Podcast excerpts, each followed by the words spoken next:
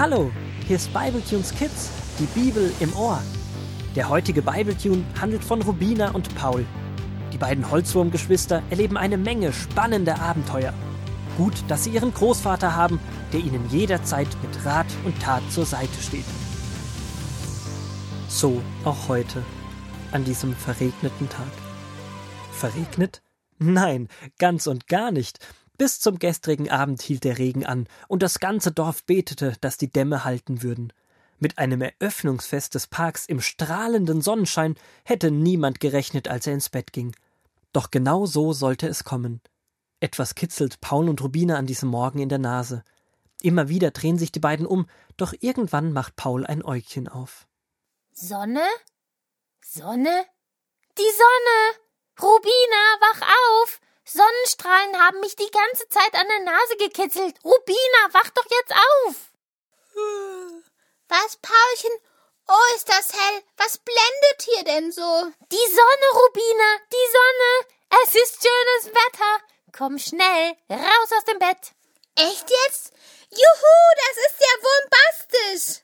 Schnell wie seit Tagen nicht mehr ziehen sich die beiden an und auch die Sonnencreme Pups kommt wieder zum Einsatz. Bevor die Eröffnungsfeier losgeht, will Großvater ihn unbedingt weiter vorlesen, weil die Stelle anscheinend sehr gut zu diesem besonderen Tag passt. Und so liest ihn der Großvater aus 2. Mose 14 die Verse 13 bis 22 vor. Aber Mose antwortete ihnen: Fürchtet euch nicht, bleibt ganz ruhig und ihr werdet sehen, dass Gott euch rettet. Nie mehr werdet ihr die Ägypter so mächtig sehen wie heute. Der Herr wird für euch kämpfen, ihr aber werdet still sein. Und der Herr sagte zu Mose: Streck deinen Stab über dem Meer aus, dann wird es sich teilen, und das ganze Volk Israel kann durch das Meer hindurchgehen, wie über trockenes Land. Die Ägypter werden hinter ihnen herkommen, aber das wird ihr Untergang sein. Der Pharao und sein ganzes Heer, seine Streitwagen und Reiter werden zugrunde gehen. Mose streckte seine Hand mit dem Stab über das Meer aus, und Gott schickte einen starken Wind, der die ganze Nacht lang wehte und das Wasser zu beiden Seiten zurücktrieb, so dass es sich teilte. In der Mitte entstand so ein Streifen trockenes Land, auf dem die Israeliten durch das geteilte Wasser hindurchgingen. Zu beiden Seiten des trockenen Streifens stand das Meer wie eine hohe Mauer. Wow, das passt ja wirklich zum heutigen Tag. Die Israeliten machen sich große Sorgen, so wie wir uns in den letzten verregneten Tagen. Doch im letzten Moment hilft Gott ihnen. Und wie er ihnen hilft, das ist ja mal Obermega-Wurm galaktisch krass dass Gott das Meer teilt. Unvorstellbar und einfach nur majestätisch. Sowas kann nur Gott. Das war bestimmt ein Ereignis, an das die Israeliten noch lange gedacht haben. Die laufen durch das Meer, haben trockene Füße und neben ihnen haushohe Wände aus Wasser. Ich glaube, ich wäre fasziniert und hätte gleichzeitig gehörigen Respekt. Echt unvorstellbar. Und wir? Wir hätten es uns auch nicht träumen lassen dass nach dem Regen der letzten Tage heute allerschönster Sonnenschein ist und selbst die Wiese beginnt zu trocknen.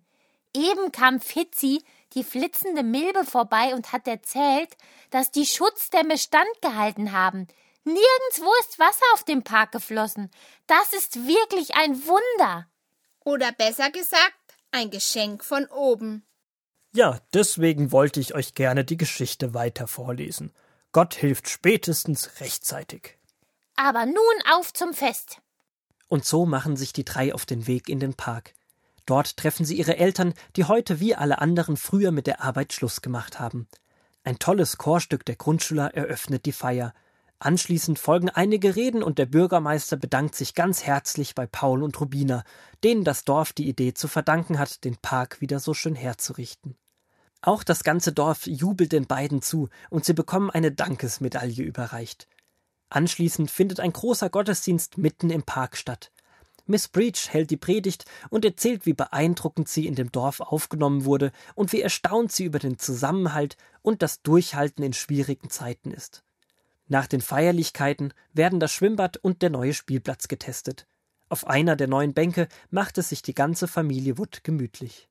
Alleine hätten wir das nie geschafft. Aber wirklich nicht. Nie im Leben habe ich mir vorstellen können, dass etwas so Großes aus unserer kleinen Idee werden kann.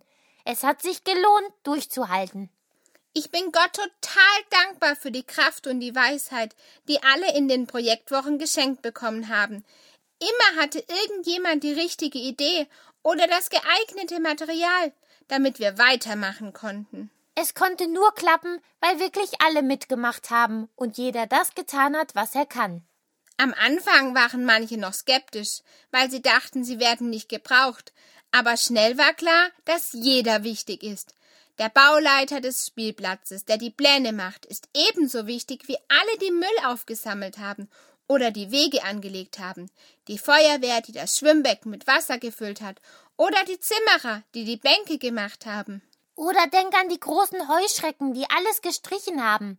Das sah schon lustig aus, wie Grünaldo wie ein Farbklecks an den Wänden hochgesprungen ist. Wir könnten noch so viele Sachen aufzählen. Außerdem war es viel schöner, gemeinsam zu arbeiten. Es wurde nie langweilig. Zusammen ist man halt doch weniger allein. Diese Projektwochen waren wirklich besonders. Und man kann sie als Vorbild dafür nehmen, wie wir, die wir an Gott glauben, miteinander umgehen sollen. Niemand kann alleine glauben. Dann wird man innerlich arm. Wir brauchen die anderen. Wir brauchen Gemeinschaft, die uns ermutigt, die hilft festzuhalten, die uns wieder aufbaut die uns hilft, richtige Entscheidungen zu treffen, die uns auch mal ermahnen darf und sagen kann, wenn etwas nicht gut ist. Niemand kann alles. Wir brauchen die Ergänzung durch den anderen. Wenn man alleine ist, ist es wichtig, sich in Gemeinschaft zu bringen, und da gibt es viele Möglichkeiten. Ja, so viele Kirchen und Gemeinden bieten Kindergottesdienst, Kinderstunde, Jungschar, Rangerarbeit und so vieles mehr an. Und für die Älteren gibt es ja auch genug, von Teenie-Kreis bis Frauenfrühstück. Oder von Männerabend bis Seniorentreff. Manchmal braucht es ein bisschen Mut, irgendwo hinzugehen. Auch den Erwachsenen, beziehungsweise gerade den Erwachsenen, fällt es nicht immer leicht, aber es lohnt sich. Vielleicht fühlt man sich am Anfang noch etwas unsicher, aber Stück für Stück lernt man andere kennen, kann gemeinsam glauben, sich austauschen, Zweifel aussprechen und miteinander beten. Streit gibt es aber trotzdem manchmal. Ja, perfekt ist nun mal keiner. Umso wichtiger, dass jeder weiß, dass niemand perfekt ist und dass man sich bei anderen entschuldigen, mit ihnen versöhnen und einander vergeben kann. Und das gilt auch für die unterschiedlichen Gemeinden und Kirchen. Es ist gar nicht in Ordnung, übereinander zu reden, statt miteinander. Manche denken, uh, ist die katholische Kirche aber komisch. Andere sagen, nein, die evangelische, die ist ja seltsam. Und wieder andere sagen, mit diesen Freikirchen komme ich nicht klar. Dabei ist auch keine evangelische Kirche wie eine andere evangelische Kirche und so weiter. Das Wichtigste ist, dass Gott im Mittelpunkt steht und regieren darf. Und das erkennt man ziemlich schnell. Und was wir auch gelernt haben in den letzten Wochen ist, dass man auf die, die man nicht so gut kennt, zugehen kann und sie meistens viel cooler sind, als man gedacht hat. Ich habe mal in einer nicht ganz so kleinen Stadt gewohnt, wo evangelische und katholische Kirche gar nicht gut miteinander auskamen. Und beide Kirchen bekamen einen neuen Pfarrer. Die beiden wollten die Vorurteile, die sie hatten, abbauen und haben sich jeden Monat getroffen, sich Bücher vom anderen ausgeliehen.